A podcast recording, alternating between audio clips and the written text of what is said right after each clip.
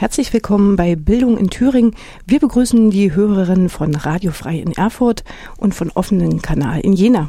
Sowie die Hörerinnen und Hörer von Radio Lotte in Weimar und von Radio SRB in Saalfeld, Rudolstadt und Bad Plankenburg.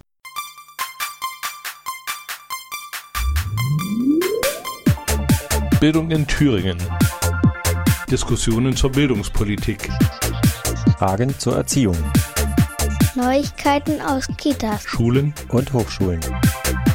Bildung in Thüringen, jeden ersten und dritten Donnerstag im Monat ab 16 Uhr auf Radio Frei.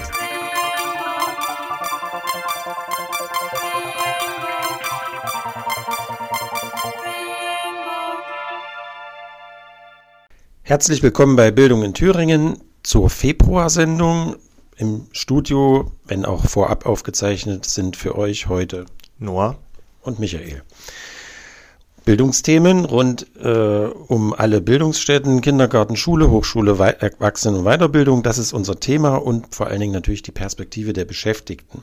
Und die Perspektive der Beschäftigten, ähm, ja, die wird immer sehr deutlich in den Tarifverhandlungen, die anstehen. Und da stehen dieses Jahr eine ganze Menge an, und zwar die zwei großen Tarifsysteme, also TVÖD, Tarifvertrag öffentlicher Dienst, für die Bundes- und Kommunalangestellten und Tarifvertrag der Länder für die Landesangestellten. Das steht alles an. Und wer könnte uns da besser Auskunft geben als unsere Tarifreferentin, also die Tarifreferentin der GEW Thüringen, Nadine Hübener. Mit ihr haben wir ein längeres Gespräch dazu geführt.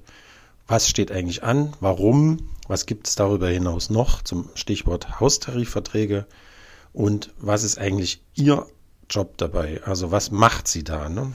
Und genau, das ist unser erstes großes Interview nach der ersten Musik.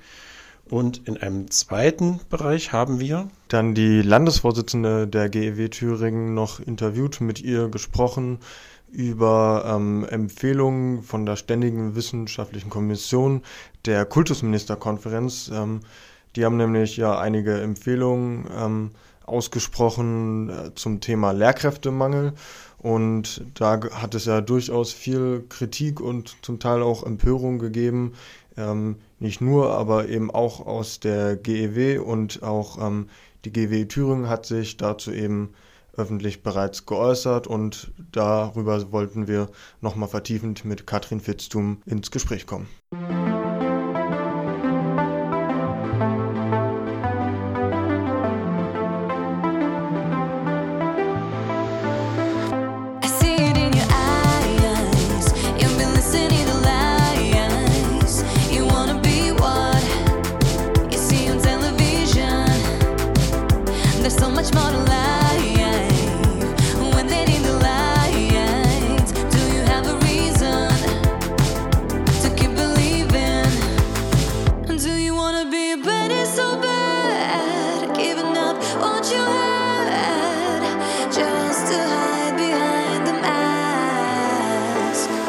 then I see the way you move.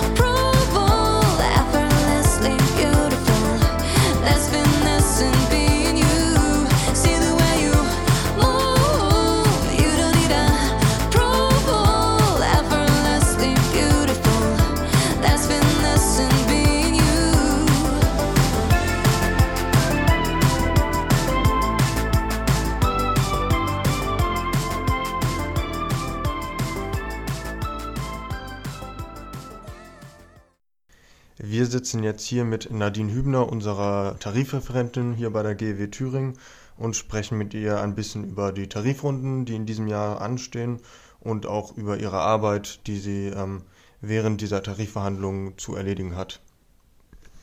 Ja, hallo Nadine erstmal. Hallo. Ähm, Tarifverhandlungen, das klingt immer ähm, für Leute, die damit gar nichts zu tun haben, wie äh, der Tarif bei der EFAG, also der Erfurter Verkehrsbetriebe. Da gibt es Tarife und äh, aber es gibt eben auch einen großen Komplex von Tarifen im Arbeitsbereich. Klär uns da erstmal auf, was heißt überhaupt Tarif, Tarifverhandlungen?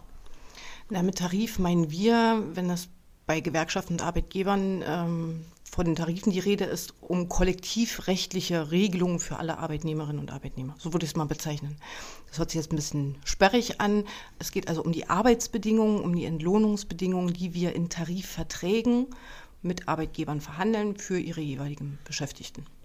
Und Tarif ist dann quasi das Entgelt oder Lohngehalt. Äh, das wird ja unter anderem verhandelt. Ne? Darum es. Also ihr verhandelt einmal, die Gewerkschaft verhandelt einmal einen ein Gehalt, sage ich jetzt mal, in bestimmten Tabellen für bestimmte Berufsgruppen und das gilt dann für alle, die da drin arbeiten.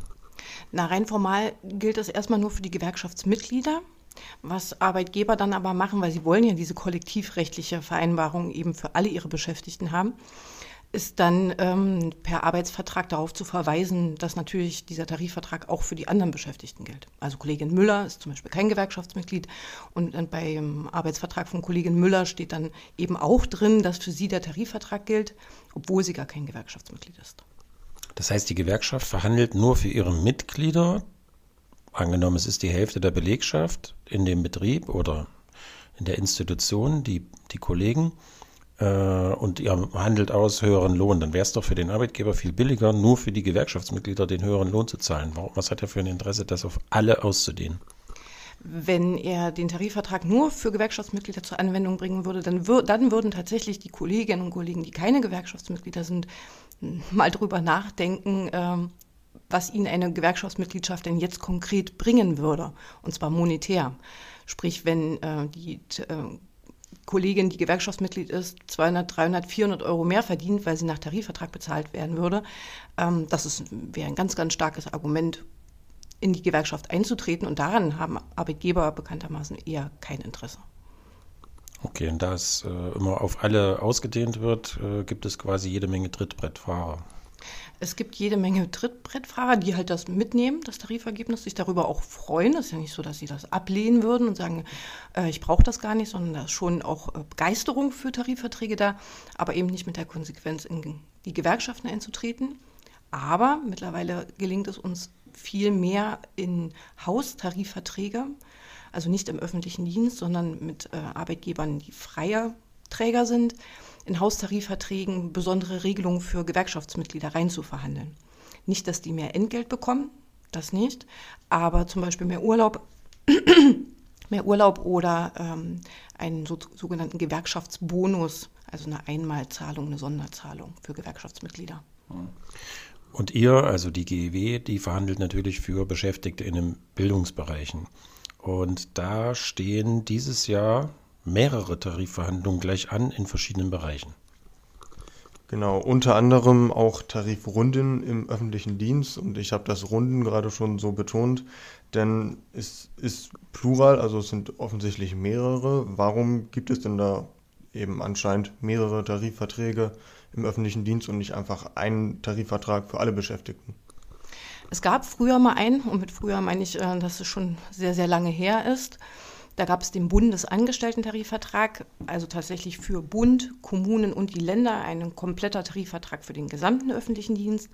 Aus dem verabschiedeten sich als erstes Bund und Kommunen, die äh, ähm, Blick auf die freie Wirtschaft einen eigenen Tarifvertrag machen wollten, um zukunftsfähig zu sein und sich dort anders aufzustellen.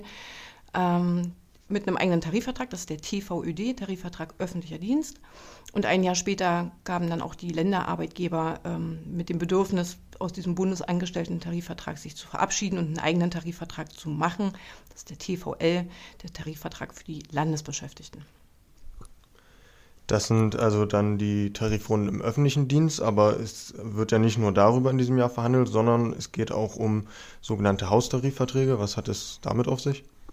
Von Haustarifverträgen sprechen wir immer dann, wenn es eben nicht um den öffentlichen Dienst geht und wir mit einem Arbeitgeber, mit einem freien Träger, das kann die AWO sein, das kann die Volkssolidarität sein, einen eigenen Tarifvertrag abschließen, der sehr auf ihn zugeschnitten ist, auf seine Einrichtungsform, auf sein Finanzbudget, auf seine Möglichkeiten betrieblicher Altersversorgung zu unterstützen. Also das ist ein, ein sehr individuelles Konstrukt, das mit dem Blick auf den öffentlichen Dienst sich da schon irgendwie versucht anzulehnen, den öffentlichen Dienst im Blick behält, aber tatsächlich ähm, auf diesen Arbeitgeber zugeschnitten ist. Und da haben wir dieses Jahr die Tarifrunde, Haustarifvertragsrunde Volkssolidarität Oberland.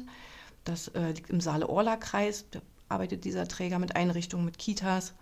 Und da haben wir schon seit vielen Jahren einen Tarifvertrag und der wird regelmäßig weiterverhandelt. Da wollen wir mehr Entgelt für die Beschäftigten und nochmal etwas obendrauf in Richtung betriebliche Altersvorsorge.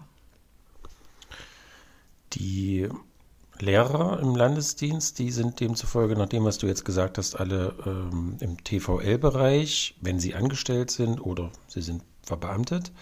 Wobei diese Beamtenbesoldung, also die Erhöhung, sich meistens danach richtet, was vorher im TVL verhandelt wurde. Es gibt jetzt wahrscheinlich eine Ausnahme dieses Jahr.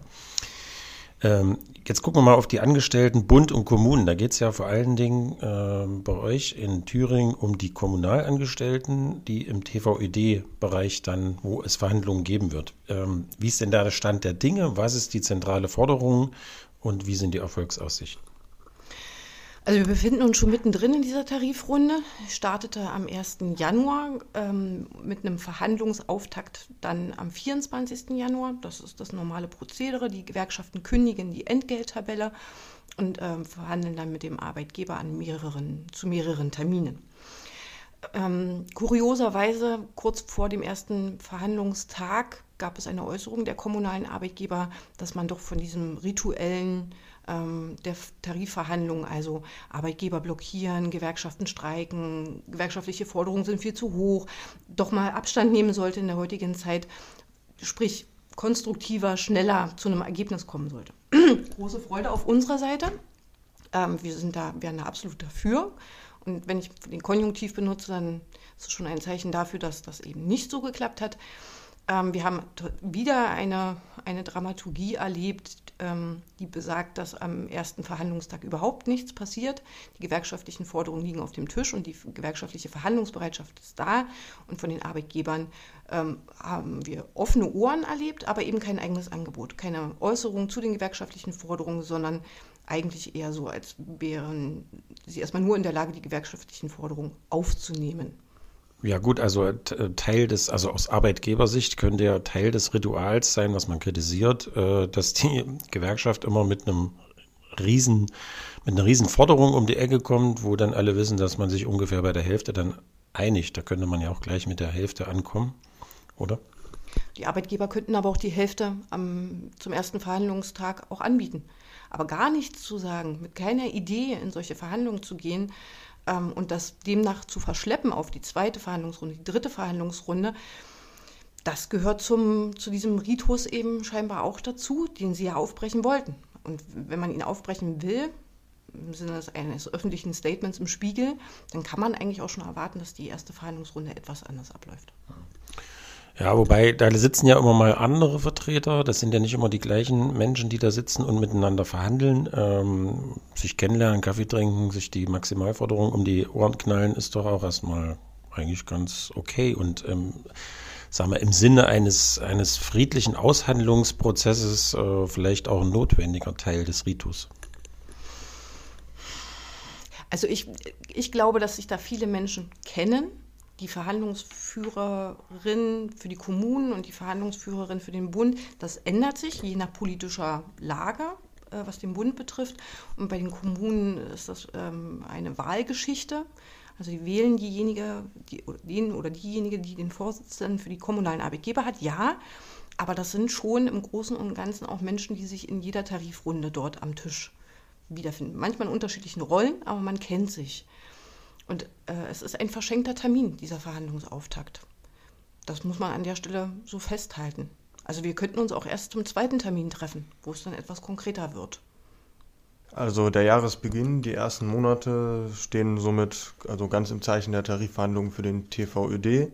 Danach geht es ja aber ereignisreich weiter. Und zwar ähm, wird ja auch der Haustarifvertrag bei der Volkssolidarität Oberland e.V. Ähm, verhandelt. Ähm, welche Forderungen gibt es denn dort genau und wie ist da denn der Stand der Dinge?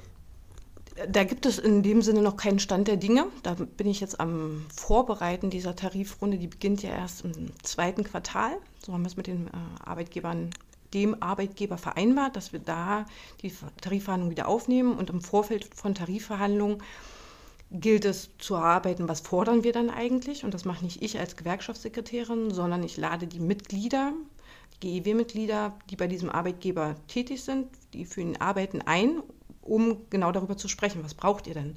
Wie muss euer Tarifvertrag sich verändern? Was läuft gut? Wo müssen wir nachsteuern? Ähm, wie hoch müssen die Entgelte sein? Sprich, mit welchen Forderungen gehen wir rein? Und das kommt jetzt. Im ersten Quartal muss ich das vorbereiten, um dann im zweiten Quartal in die Tarifverhandlungen mit dem Arbeitgeber einsteigen zu können. Ja, da sind wir eigentlich schon beim zweiten Thema, aber das äh, vermischt sich jetzt ganz gut an dem Beispiel. Du bist Tarifreferentin, jetzt hast du schon gesagt, was ein Teil deiner Arbeit ausmacht. Ähm, in der Mitgliederzeitung der GEW von diesem Monat hast du so schön provokativ geschrieben, referiert diese Person über Tarife. War das deine Überschrift? Äh, genau, über tarifliche Themen. Jetzt hast du schon gesagt, was du so, so machst. Ähm, also ein Teil deiner Arbeit. Bist du da eigentlich, äh, also wiegelst du die Leute auf? Jetzt fordert doch mal bitte 15 Prozent statt nur zwei. Oder äh, kommen die eigentlich mit höheren Forderungen um die Ecke und du musst die einbremsen? Oder wie funktioniert das äh, konkret? Ähm, jetzt mal das Beispiel Oberland vielleicht weggelassen, aber kannst auch ein fiktives Beispiel nehmen. Äh, wie funktioniert das? Kommen dann Mitglieder auf dich zu und sagen, wir, wir wollen jetzt aber so und so viel mehr? Ja und nein. Also es ist sowohl ein ähm, Transparentmachen, wo befindet sich gerade der öffentliche Dienst, ja, welche Tabellenwerte haben wir dort, welche Rahmenbedingungen, was bedeutet Vollzeit im öffentlichen Dienst, ähm, gibt es ein Weihnachtsgeld und so weiter. Das versuche ich erstmal transparent zu machen, weil für uns die Tarifverträge des öffentlichen Dienstes nach wie vor der Goldstandard sind. Da wollen wir hin, auch mit freien Trägern. Und wenn das die Kollegen sehen, äh, was im öffentlichen Dienst gezahlt wird und was für Arbeitsbedingungen es dort gibt, dann entstehen natürlich solche Begehrlichkeiten, dass man sagt, genau das wollen wir auch und zwar jetzt gleich und zu 100 Prozent. Und dann müssen wir gucken, kriegen wir das hin? Wo stehen die Kollegen jetzt gerade? Wie weit sind sie von dem entfernt? Und was würde das für ein, äh, wie groß wäre der Schritt, den der Arbeitgeber jetzt gehen müsste, um eine sofortige Angleichung auf 100 Prozent hinzubekommen? Das ist die, die eine ähm, die eine Transparenz, die ich da herstellen muss. Und die andere ist mit dem Blick auf die ähm, Mitgliederstärke. Sind wir stark genug? Sind wir auch durchsetzungsfähig für Tarifforderungen? Denn ähm, schlussendlich entscheidet sich in Tarifverhandlungen immer, wie viel man erreicht anhand der Stärke, die man parallel zu den Tarifverhandlungen gezeigt hat. Jeder Arbeitgeber möchte gerne sehen, ob die Personen, die da gerade mit ihm verhandeln, sprich die Gewerkschaft, ob die tatsächlich auch stark in seinem Betrieb ist. Genau, Stärke heißt wahrscheinlich Anzahl der Mitglieder. Wie sieht er das? Also ich meine, ähm, ihr legt ja nicht offen, wer, wer ist jetzt Mitglied. Äh, woran erkennt der Arbeitgeber, wie stark die Gewerkschaft in seinem Betrieb ist? Da haben wir verschiedene Aktionsformen. Ähm, also bei einem freien Träger beginnen wir erstmal, würde ich sagen, niedrigschwellig. Ja, man muss ihn ja nicht gleich verprellen. Ähm, also von daher, da wird nicht gleich von Streik gesprochen, sondern da werden Briefe geschrieben, da wird eine Aktion gemacht vor der Einrichtung oder vor, dem, äh, vor der Geschäftsstelle des Arbeitgebers in der Freizeit. Ne? Einfach um deutlich zu machen, hier gibt es Kolleginnen und Kollegen, die den Arbeitgeber ein wenig schubsen wollen in Richtung gute Tarifverhandlungen, gute Bedingungen schaffen für diese Runde. Und wenn äh, sich dann aber herausstellt, dass wir da keine, kein offenes Ohr beim Arbeitgeber finden, dann ähm, lässt man es zunehmender, dann also steigert man die Aktionsform bis hin tatsächlich zu einem Warnstreik. Wir hatten letztes Jahr bei der AWO einen Warnstreik, weil die Tarifverhandlungen ähm, genau diese Entwicklung gezeigt haben, dass die Arbeitgeber eben nicht bereit waren, bestimmte Schritte zu gehen, auf die die Beschäftigten aber die bestanden haben. Wir haben das vorher als rote Linie definiert. Und dann war klar, dann muss es eben auch mal ein Warnstreik sein. Mit Kundgebungen und Demonstrationen und äh, Streikrede und allem drum und dran. Das entscheiden immer die Mitglieder selber, nicht du oder die Gewerkschaft, sondern die Mitglieder werden dann befragt. Genau.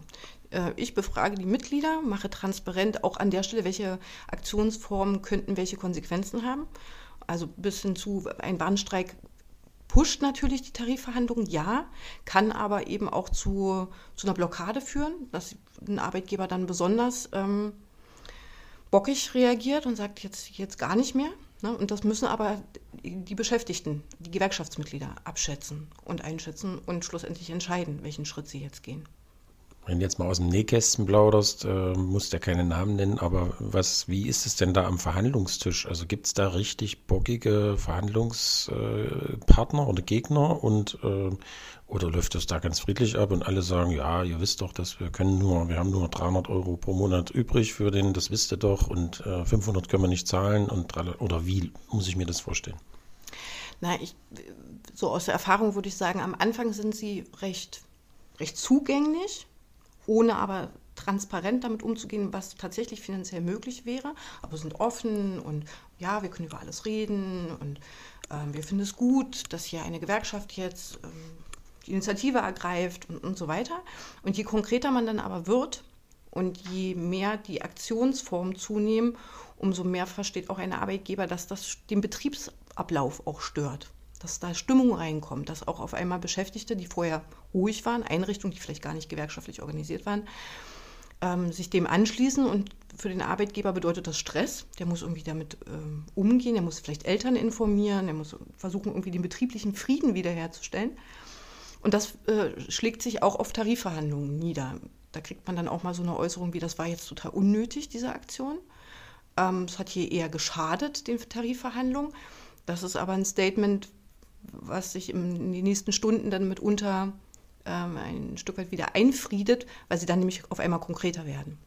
Weil sie wollen da einen Schlusspunkt dann auch setzen und sagen, okay, wir, ich brauche jetzt nicht noch einen Verhandlungstermin, vielleicht mit noch zwei Aktionen vorher, sondern ich will den Sack jetzt zumachen. Ähm, und deswegen bin ich jetzt auch bereit, an einer Stelle vielleicht nochmal nachzubessern oder transparent zu machen, was ich leisten kann und was eben nicht. Das sind ja sehr subtile äh, Botschaften, wenn jemand äh, dann sagt, ja, das war jetzt völlig unnötig oder so. Äh, sendet ihr als Gewerkschaft solche Signale auch an den Arbeitgeber? Also das geht besser, das haben wir schon anders erlebt bei anderen Arbeitgebern. Äh, ich weiß, äh, dass sie das das erste Mal machen oder sowas. Nein, also ich, also für, ich für mich kann sagen, ich arbeite nicht mit subtilen Botschaften. Ich bin da eigentlich sehr deutlich in dem, was ich mache ähm, arbeite viel eben auch mit Fakten, weiß, wie die Finanzierung von Kindertagesstätten in Thüringen funktioniert und welche Rolle die Kommunen dabei spielen, habe äh, ungefähr, also nicht nur ungefähr, sondern habe durch die lange Zeit, die ich für die GEW arbeite, ähm, auch genug erlebt an Auseinandersetzungen freie Träger Kommunen um Finanzierung, um dann auch deutlich zu machen in den Verhandlungen, die brauchen uns jetzt hier nicht irgendwie ein X für ein U vormachen, sondern dass ich da schon auch Bescheid weiß. Und das mache ich nicht subtil, sondern eher deutlich. Ähm, Im besten Fall gehen solche Verhandlungen dann natürlich, wenn auch nach mehreren Runden, dann irgendwie mit einem erfolgreichen Abschluss zu Ende. Aber wie verläuft es denn dann ab, wenn zum Beispiel jetzt beide Seiten dann doch so weit auseinander liegen oder die Gräben so tief sind, dass es zu keinem einfachen Abschluss am Verhandlungstisch kommen kann? Ähm, na, mit dem Blick auf den öffentlichen Dienst haben wir dafür ein Instrument entwickelt, wenn Tarifverhandlungen wirklich scheitern, also wenn Arbeitgeber und Gewerkschaften partout nicht weiterkommen mit, mit ihren Verhandlungen, alle Verhandlungstermine erfolglos äh, verstrichen sind und immer noch kein Ergebnis steht, dann spricht man von Schlichtung. Das haben wir auch mal mit Ihnen in einem Tarifvertrag vereinbart dass wenn Tarifverhandlungen scheitern, dass dann eine Schlichtung in Gang gesetzt wird. Da gibt es also eine Person ähm, und ein Gremium, das sich nochmal anguckt, wie wurde eigentlich verhandelt, was lag auf dem Tisch, was haben die Gewerkschaften gefordert, was waren die Arbeitgeber an Zwischenschritten bereit, als Kompromiss zu gehen. Und dann gibt es tatsächlich einen schlichter Spruch, also der quasi der Kompromiss, ein Kompromissvorschlag für beide Seiten darstellen soll. Also so ein bisschen wie Tarifverhandlungen außerhalb der Tarifverhandlungen durch Menschen, die gar nicht Gewerkschaft sind und Arbeitgeberverbände, sondern ähm, externe, die dann versuchen, hier einen Kompromiss zu finden. Das gilt für den öffentlichen Dienst. Bei freien Trägern haben wir keinen Tarifvertrag in Thüringen, keinen Haustarifvertrag, der Schlichtung explizit vorsieht. Ähm, und ich habe auch noch keine Tarifverhandlungen erlebt, die zum Schluss der Verhandlungen nicht in irgendeiner Form eine, einen deutlichen Verbesserungsschritt für die Beschäftigten bedeutet haben. Auch wir als Gewerkschaften müssen immer mit Kompromissen leben. Und wenn ich dann in die Tarifkommission gehe, also dort sitzen die Gewerkschaftsmitglieder, die einem Ergebnis dann zustimmen müssen oder es ablehnen müssen, und ihnen deutlich mache, das ist das, was die Arbeitgeber maximal zu geben bereit sind. Und sie haben uns deutlich die Grenze aufgezeigt. Ähm, dann entscheiden sich die meisten Gremien, nach meiner Erfahrung dazu, zu sagen, okay, wir nehmen das als Zwischenschritt an und verhandeln in zwei Jahren eben weiter und versuchen den nächsten Angleichungsschritt hinzubekommen. Also äh, eine Haltung der Gewerkschaftsmitglieder, das eskalieren zu lassen, zum Ende der Verhandlung zu sagen, dann brechen wir jetzt hier ab, ähm, habe ich so noch nicht erlebt. Ist das eigentlich ein Teil deiner Arbeit, der dir Spaß macht? Also geht man da gerne rein in solche Tarifverhandlungen oder hat man da eher Schiss, dass da, dass da die harten Knochen vor einem sitzen? Also ich gehe deshalb gerne in Tarifverhandlungen, weil ich Gewerkschaftsmitglieder habe, die mir da den Rücken stärken. Ich gehe ja nicht unvorbereitet rein, sondern ich habe die Forderungen mit den Gewerkschaftsmitgliedern erarbeitet, ich habe Aktionen vorher mit Gewerkschaftsmitgliedern gemacht und kann deshalb auch ganz beruhigt in auch schwierige Gespräche gehen, weil ich jederzeit sagen kann, an der Stelle beende ich jetzt die Verhandlung mit dem Arbeitgeber, ich ziehe mich zurück mit den Gewerkschaftsmitgliedern und hole mir die, das nächste Feedback, die nächsten Meinungen. Und ich bin ja nur die Vertreterin. Ich bin die Vertreterin der Gewerkschaftsmitglieder in diesen Verhandlungen. Und diese Rolle macht mir unheimlich viel Spaß. Wir haben jetzt ähm, viel über deine Rolle eben als Tarifreferentin sowohl vor als auch während der Tarifverhandlungen und bei unterschiedlichsten Aktionen gesprochen. Aber wie sieht das denn dann aus, wenn dann diese Verhandlungen dann doch irgendwann zu einem erfolgreichen Abschluss gekommen sind und ähm, ähm, die Gewerkschaftsmitglieder diesem auch zugestimmt haben? Äh, was gibt es da noch zu tun und wie sieht da dann deine Rolle im Nachgang aus?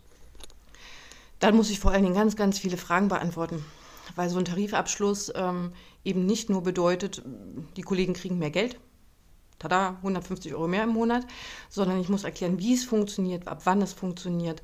Wir haben häufig Regelungen, äh, die dann besagen, dass man bestimmte Dinge beantragen muss, dass man vielleicht eine höhere Entgeltgruppe beantragen kann. da muss ich Muster erstellen, erstellen für solche Beantragungen, muss die Kollegen beraten, wann sie was wie machen sollen, also wie sie ihre Rechte auch an der Stelle äh, wahren können. Das mache ich zum einen durch individuelle Beratung, also am Telefon, in einem Videochat, ähm, bei mir im Büro, aber eben auch im Zuge von Betriebsversammlungen, dass ich die Betriebsräte ähm, nutze, um diese Informationen dann in der Belegschaft zu streuen. Ich mache Artikel für die Zeitung, damit Gewerkschaftsmitglieder sich dann eben auch über die Zeitung über Ergebnisse informieren können. Für die Homepage. Also ich berate ganz, ganz viel und äh, beantworte Fragen. Ja, dann vielen Dank, Nadine. Das war unser Gespräch mit Nadine Hübner, unserer Tarifreferentin bei der GEW Thüringen. Wir haben mit ihr gesprochen über ihre Rolle als Tarifreferentin und über die Tarifverhandlungen, die dieses Jahr so anstehen. Und dann geht es jetzt erstmal weiter mit der nächsten Musik.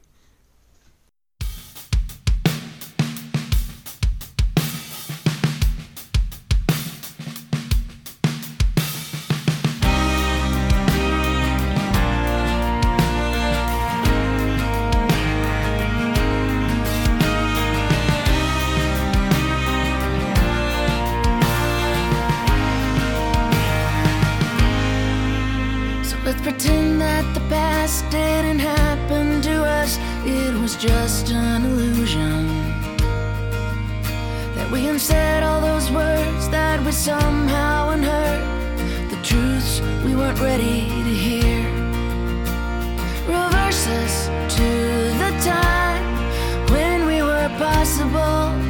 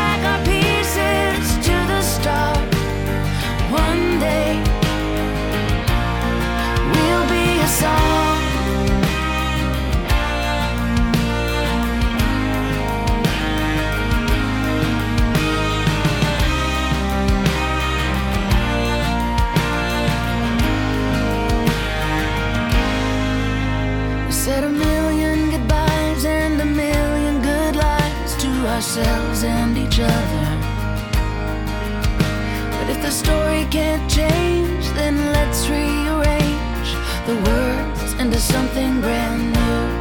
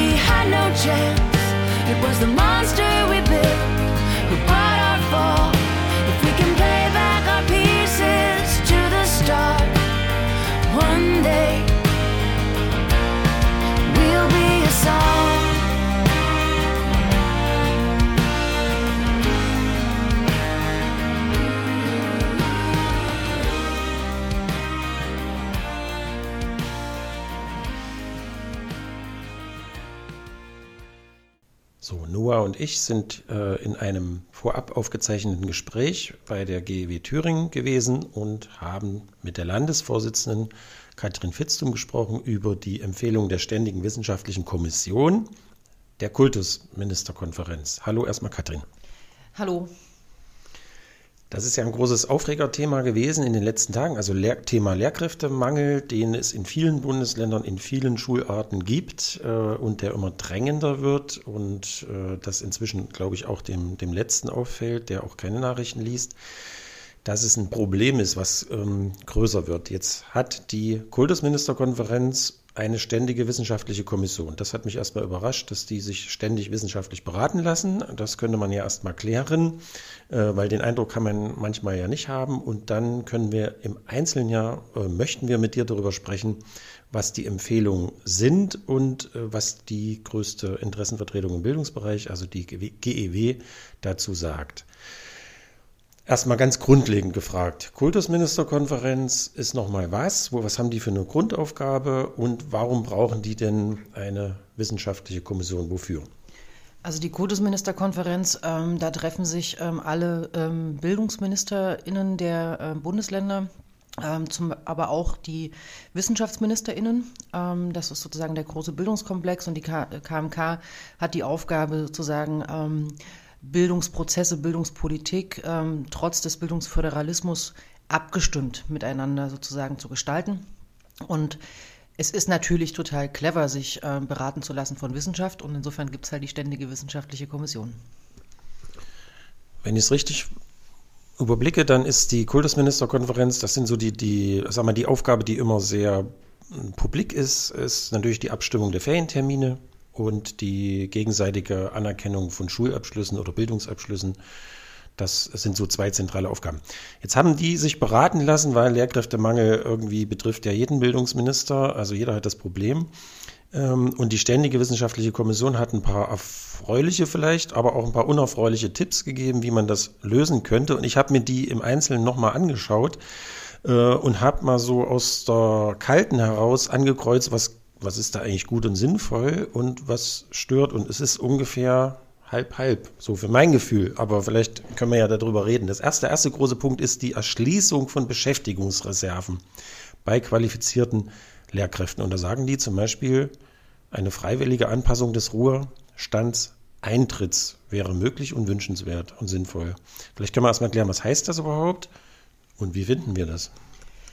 Na, eine freiwillige ähm, Entscheidung über den ähm, Ruhestandseintritt, ähm, der betrifft ja im Grunde genommen nur Beamtinnen und Beamte. Ähm, für die tarifbeschäftigten Lehrkräfte gilt ja die gesetzliche ähm, äh, Rente ähm, und die ist jetzt mit, dem, mit den neuen Jahrgängen sozusagen bei 67. Ähm, die können freiwillig natürlich früher den Dienst verlassen, aber dann halt mit hohen Abschlägen.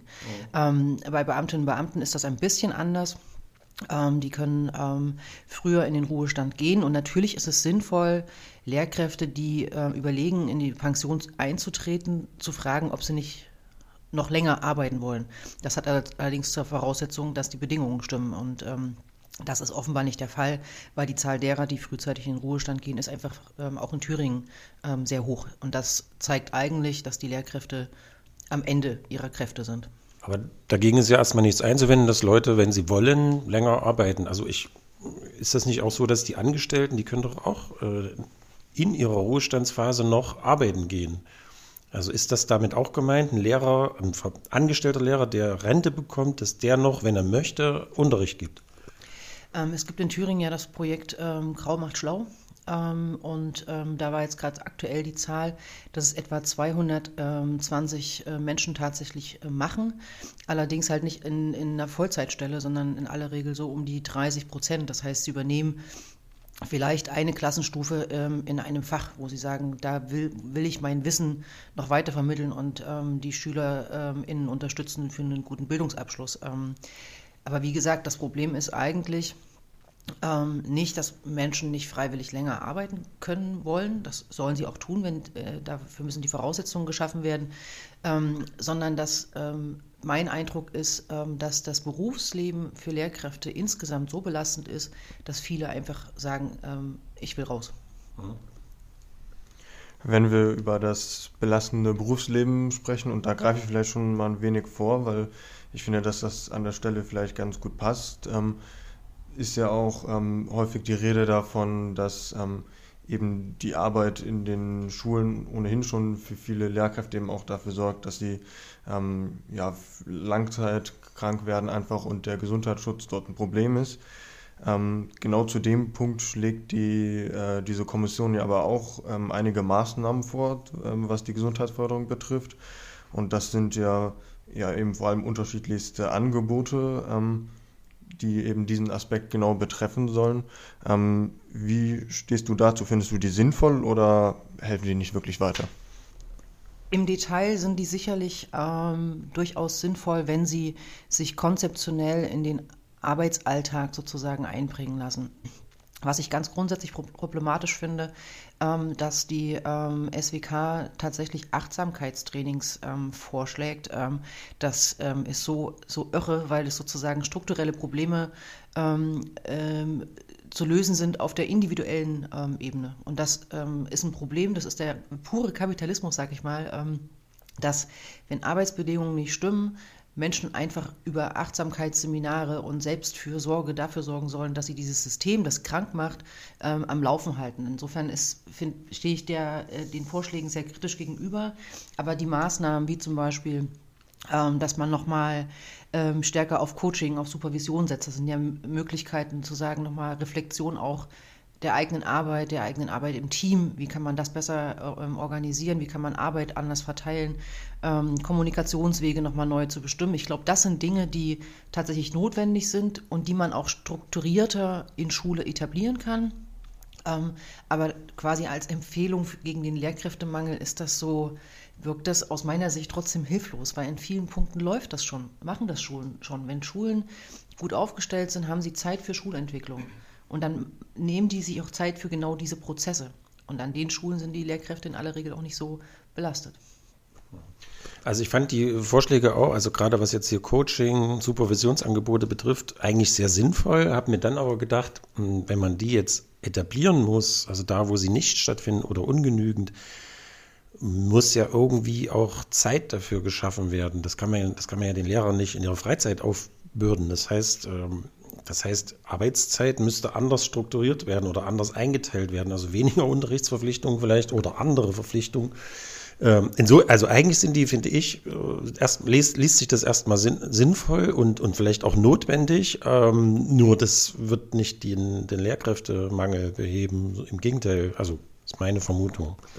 Genau, das ist das Problem an, äh, zum Teil an diesen äh, vorgeschlagenen Maßnahmen. Ähm und das ist auch das Problem oft äh, von den Vorschlägen, die die GEW beispielsweise macht, ähm, weil es, es tatsächlich kurzfristig wenig Möglichkeiten gibt, den Lehrkräftemangel so zu beheben, dass tatsächlich der Unterricht komplett abgedeckt werden kann. Ähm, der ähm, vermehrte, ähm, die vermehrte Einstellung von SeiteneinsteigerInnen oder QuereinsteigerInnen findet ja schon statt. Ähm, es gibt Schulen, die ähm, haben neu eingestellten äh, Status 50, mehr als 50 Prozent SeiteneinsteigerInnen. Ähm, und die machen in aller Regel auch einen total guten Job, aber die müssen vorbereitet werden. Die müssen auch weiterhin qualifiziert werden. Und wer macht das? Die Lehrkräfte, die schon an der Schule sind, nebenbei, ohne Abminderung. Und insofern ist das sozusagen alles, was, da, was wir da machen, braucht eigentlich immer mehr Zeit für die, für die Begleitung, für die Qualifizierung und raubt eigentlich ähm, Zeit, die für Unterricht da sein sollte, beziehungsweise machen das dann Lehrer äh, und Lehrerinnen zusätzlich und damit wird deren Arbeitsalltag einfach total dicht. Ein Punkt, wo die GEW sagt, das ist auch viel zu kurz gegriffen, ist, äh, das war auch in der öffentlichen Diskussion drin, der sogenannte Hybridunterricht. Das heißt, äh, die Idee, die dahinter steckt, ist, ähm, die ja auch der Thüringer Bildungsminister schon geäußert hat, ein Lehrer macht das für eine Klasse und dann ist halt, sind halt noch drei, vier, fünf äh, weitere Klassen in anderen Schulen zugeschaltet, quasi, wo dieser Lehrer in seinem Fach gerade fehlt. Was ist das Problem daran an diesem Vorschlag? Ähm, das Problem ist das eine, dass es sozusagen, also Schule lebt ja von einem Vertrauensverhältnis, ähm, das zwischen ähm, Lehrkräften und SchülerInnen entstehen muss. Ähm, das ist sozusagen ein sozialer Prozess. Ähm, und ähm, das können wir uns im Moment sozusagen schwerlich vorstellen im Hybridunterricht, wenn dann auch Schu Schüler in verschiedener Schulen an einem unter, hybriden Unterricht teilnehmen, wo eine Lehrkraft da ist, die sie zum Teil überhaupt nicht kennen. das ist das eine. Das andere ist, dass das sicherlich geeignet ist für so eine grundsätzliche Einführung in Themen, ne? also wie man sich das an der Hochschule so vorstellt, so Vorlesungen, Einführung in, in, in das, äh, in das äh, Studienthema, ähm, aber dass sozusagen in der Weiterarbeit ähm, dann ja doch nochmal stärker auch individuell geschaut werden muss, wer hat was verstanden, wer braucht nochmal eine andere Erläuterung.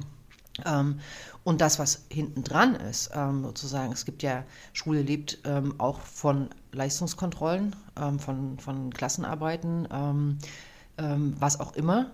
Und jetzt stelle ich mir vor, dass eine Lehrkraft, die normalerweise Klausuren bearbeitet, wo es vielleicht maximal 30 SchülerInnen sind, hat dann plötzlich das Fünffache an Klausuren auf dem Tisch liegen. Das also was der Effekt ist, ja, es werden mehr Schüler in, in, in, ähm, von, eine, von einer Lehrkraft in einer überschaubaren Zeit unterrichtet, aber alles, was sozusagen zum Lernprozess dazugehört, verdichtet sich bei dieser einen Lehrkraft. Und ähm, in, in, so einer, in so einer Form müssen wir das, glaube ich, erstmal ablehnen. Und dann kam ein ganz plausibler Grund, äh, den eine Kollegin hier geäußert hat im Haus, ähm, Thema Aufsichtspflicht. Also wie bewerkstelligst du die Aufsicht, die du ja äh, ausüben musst, äh, wenn da kein Pädagoge sitzt. Also erstmal darf das jemand, der kein Pädagoge ist, erstens und zweitens, äh, was ist das für Personal, was da sitzen soll? Na gut, dafür hat ja Thüringen ähm, zumindest schon mal eine Voraussetzung geschafft, äh, geschaffen mit dem Modellprojekt der pädagogischen Assistenzen, die genau solche Aufsichtspflichten übernehmen könnten, ähm, aber auch Aufsichtspflicht. Also wir mach, machen wir uns nichts vor. Ähm, die Schülerschaft ist heterogen und Aufsicht funktioniert immer dann gut, wenn man einander versteht und wenn man sich vertraut.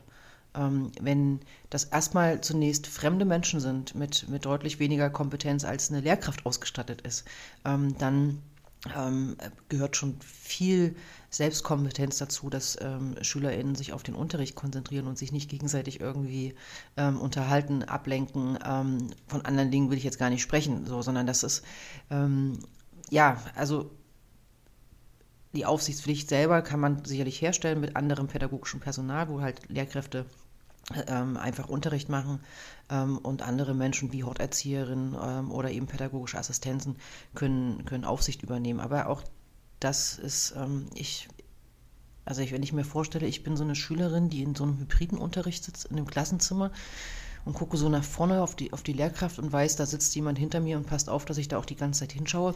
Ich, ich weiß nicht, ob das meine Idee von Schule wäre.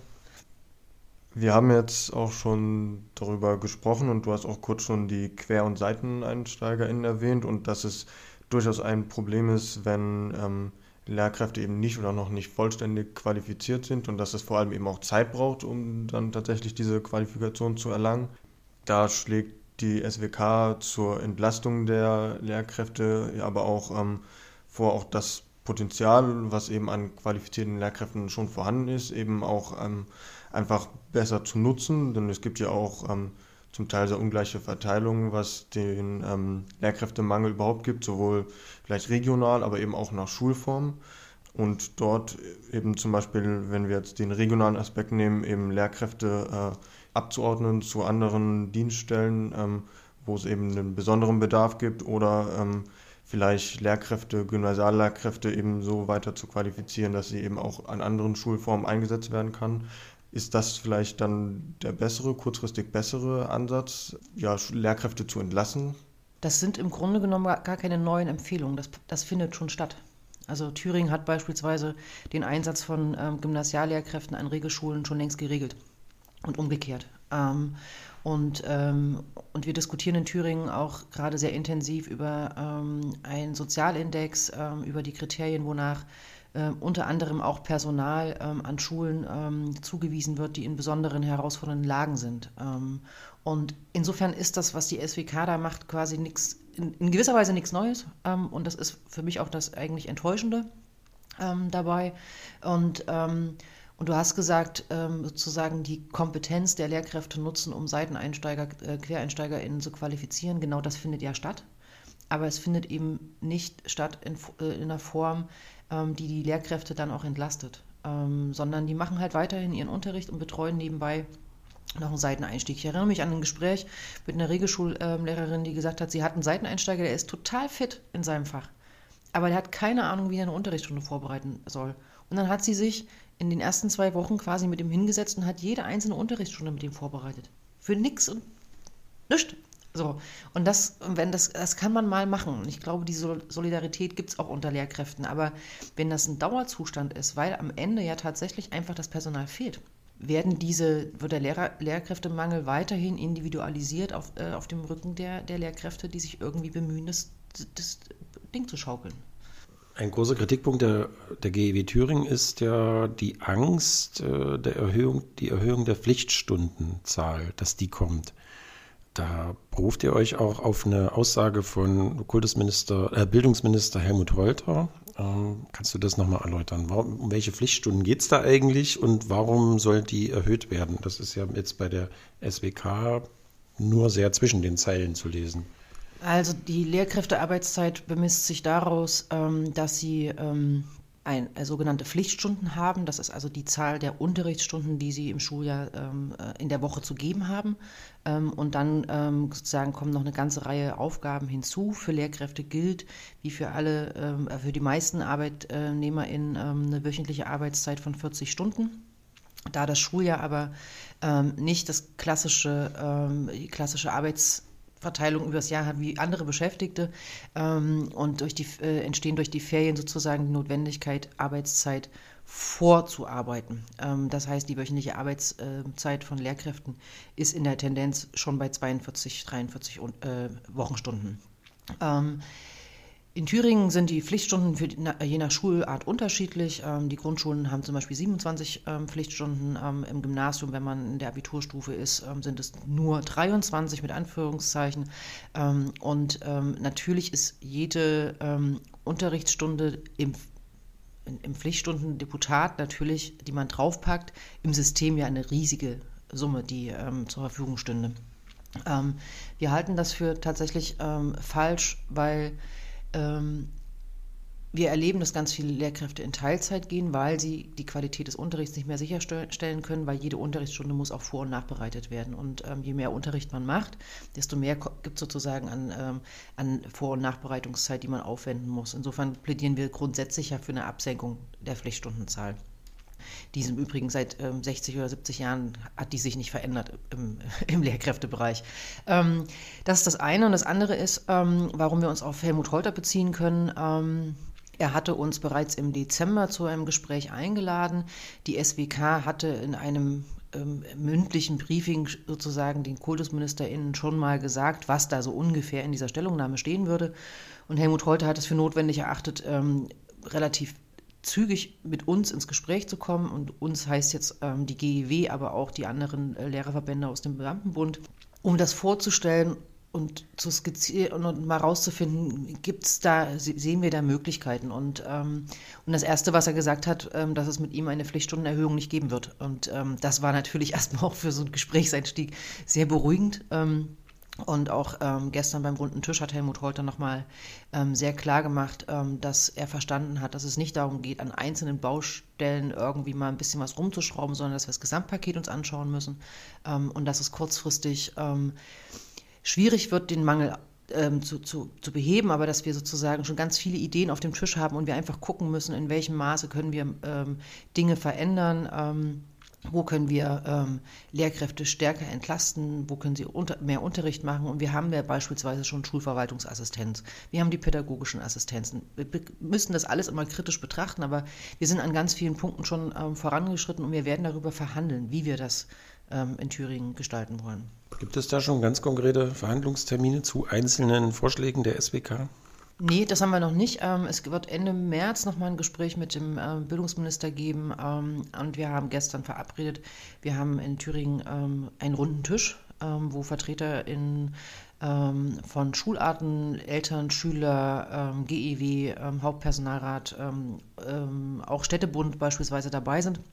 Wir haben verabredet, dass wir beim nächsten runden Tisch uns mit den Empfehlungen der SWK nochmal grundsätzlich auseinandersetzen. Und ähm, das werden wir dann in dem Gespräch mit dem Bildungsminister ähm, weiter austarieren. Und, ähm, und ich denke, danach werden wir das Bildungsministerium zu Verhandlungen auffordern, äh, im Rahmen des Personalentwicklungskonzeptes dann zu konkreten Vereinbarungen zu kommen. Dann bleiben wir gespannt und warten das Frühjahr ab und werden sehen. Dankeschön, Katrin.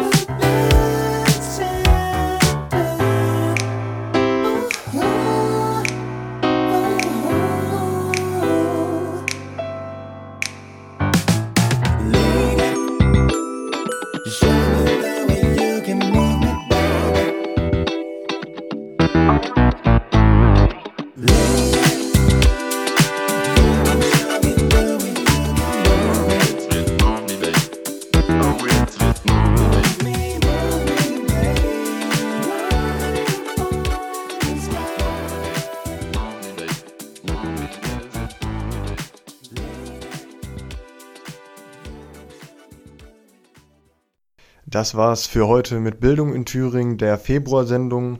Durch die heutige Sendung haben euch geführt Michael? und ich Noah. Und die nächste Sendung gibt es dann wieder im März. Ja, also bis zum März. Macht's gut. Tschüss.